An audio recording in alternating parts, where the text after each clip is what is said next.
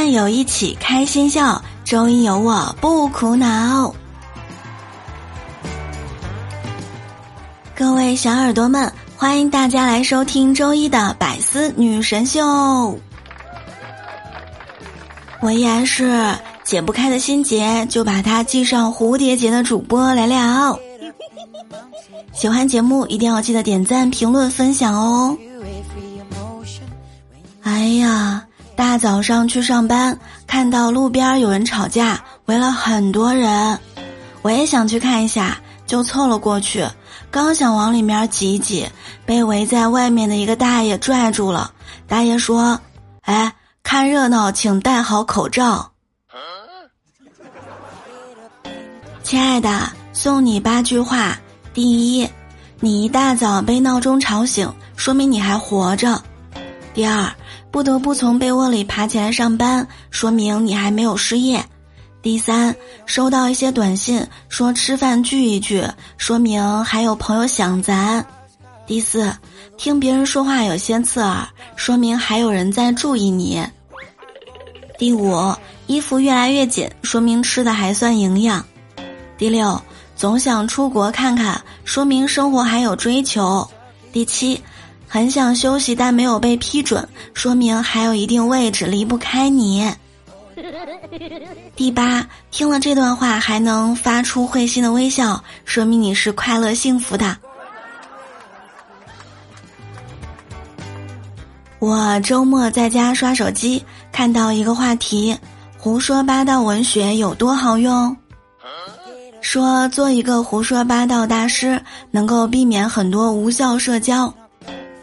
其实，在生活当中啊，我们有时候呢会遇到那种没啥意义的、说话自来熟的一些搭话，一句话也不说吧，有点不太礼貌，对方呢也会一直追问，但是你真诚的回答一下吧，本来不想聊的。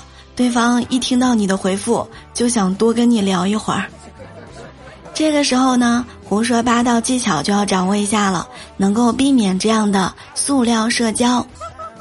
首先就是核心技巧：第一，语言是夸张的，一听一看就能看出、感觉到是不切实际的；第二，语言是真诚的。很认真，很正经，好像在读地球大总统的就职宣言，这么正式。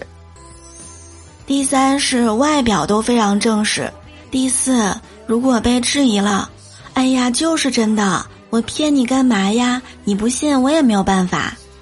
技巧精髓就是一听一看就是胡说的，能让对方觉得没趣儿，最后呢懒得搭理你。但是。你如果碰到了和你一样的同道中人，跟着你一起胡说，场面说不定会变得有点诙谐幽默，就不算是无意义社交范畴之内的了。来给大家演练一个对话。托尼和小鹏的对话。客人，您住哪儿？地球。啊，这话倒没错，是住在这附近吗？要不要办一张卡呀？啊，不是啦，我来这边办事儿的。哦，那你办什么事儿啊？你猜？啊，那一定是办工作上的事儿吧？肯定不会是什么坏事儿。哎，那可不好说，知人知面不知心呐。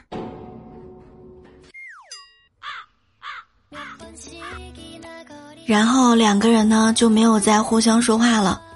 话说萌姐有一回挺牛的，她去美甲，美甲那个工作人员呢一直问她要不要办一张卡呀，美女，她就说啊，不了不了，我下周要去埃塞俄比亚修铁路了，本来就是想临走之前美美的。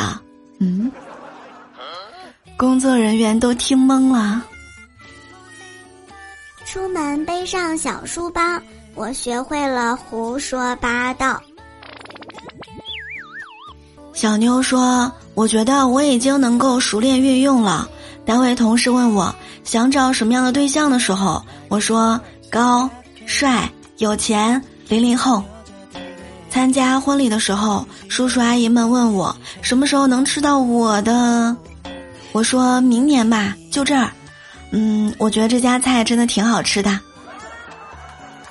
不认识的人问我什么工作，我说在工厂上班，一个月也没有几天假呀。满嘴的跑火车，哎呀，满脑子的智慧呀！大家是不是都觉得我是一个很健谈的人？非也，其实呢，我也社恐。出去团建呀、聚会呀，我只有一个宗旨，那就是多听多吃，少说话。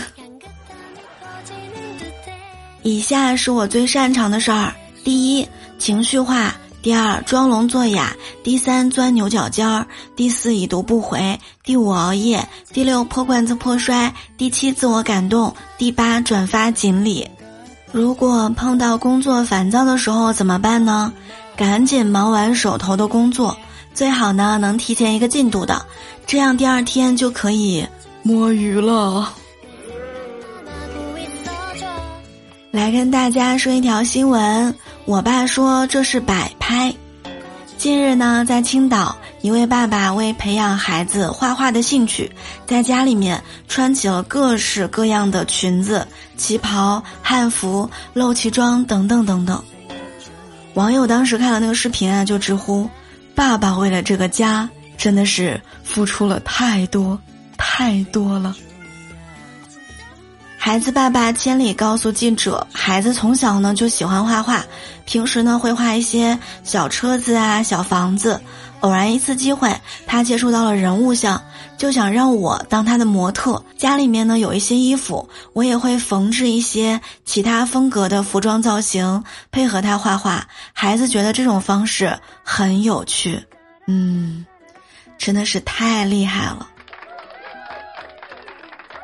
看完视频之后，觉得一个画家培养了一个舞蹈家，孩子内心的声音就是：听我说谢谢你，因为有你温暖了四季。哎，高手在民间。七月六日的时候，江苏一男子用玉米须写书法，字迹矫若金龙，行云流水。我当时看那个视频的时候。发现的是，居然写在了空调上。侮辱我的方法有那么多种，为什么选最朴实的这种？转身离开，我有话说不出来呀。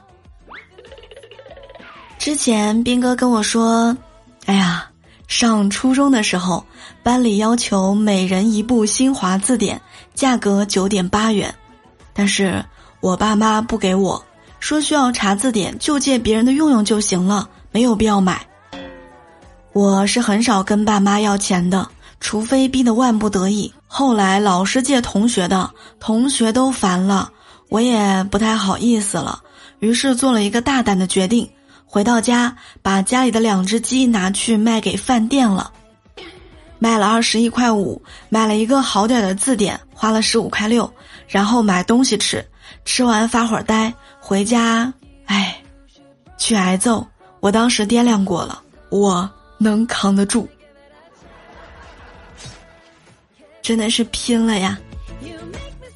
语文考试有一道填空题，山对海说：“你是如此的宽广，如此的澎湃，如此的博大。”然后下面的填空题是海对山说：“大家都在发挥想象。”结果。卷子发下来的时候，小王同学在空格里面填了“谢谢”。老师真的会谢你。小时候发愁学习，长大了发愁终身大事儿。胖妞说：“哎呀，现在流行晒自己的老婆有多漂亮，殊不知老婆漂亮也不全是好处呀。”许仙娶了漂亮的白素贞，结果自己出家了；周瑜娶了漂亮的小乔，自己却英年早逝。相反，齐宣王娶了丑女无颜女，成就了七国霸业；诸葛亮娶了丑女黄月英，成了一代贤相。照这个思路推演下去，谁娶了我，就有可能……都已经这么自黑了吗？但是。我想跟胖妞说，先要成为更好的自己，再遇见那个更好的他。有趣的灵魂终究是会相遇的嘛。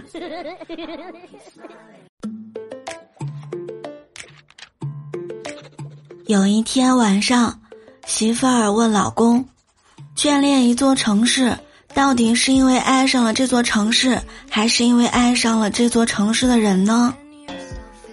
老公静静的想了想，说：“因为在这买了房，房贷还没有还清。”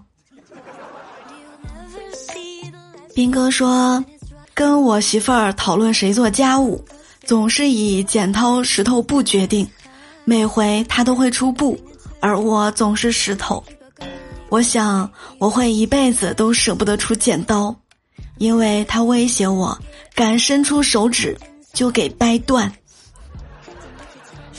好残忍呀！”去买奶茶，漂亮的女店员问斌哥要几分甜。兵哥眨眨眼跟他说：“嗯，跟我一样甜就好啦。”店员说：“好的，无糖。”后来呢，我就跟兵哥说：“哎，如果你说跟你一样甜，店员会给你做全糖的吧？”各位端友们，喝杯奶茶吧，希望你的心情也能够甜一点儿，尤其是在周一的时候。加入新米团，享受听节目专属八大权益。现在加入，享受专属七点七折。错过这个月，再等一年呢。节目权益呢，大家可以看一下本期节目的节目简介。月费、季费、年费呢有多种选择，非常推荐大家先开通一个月费体验一下。每个月能查看专属干货动态、专享粉丝名牌，还有你的专享听节目的权益。感谢各位小耳朵们的点赞、评论、分享、收藏、打赏。好啦，我们下期节目不见不散喽！比心爱你们哦！新的一周，愿你好运满满。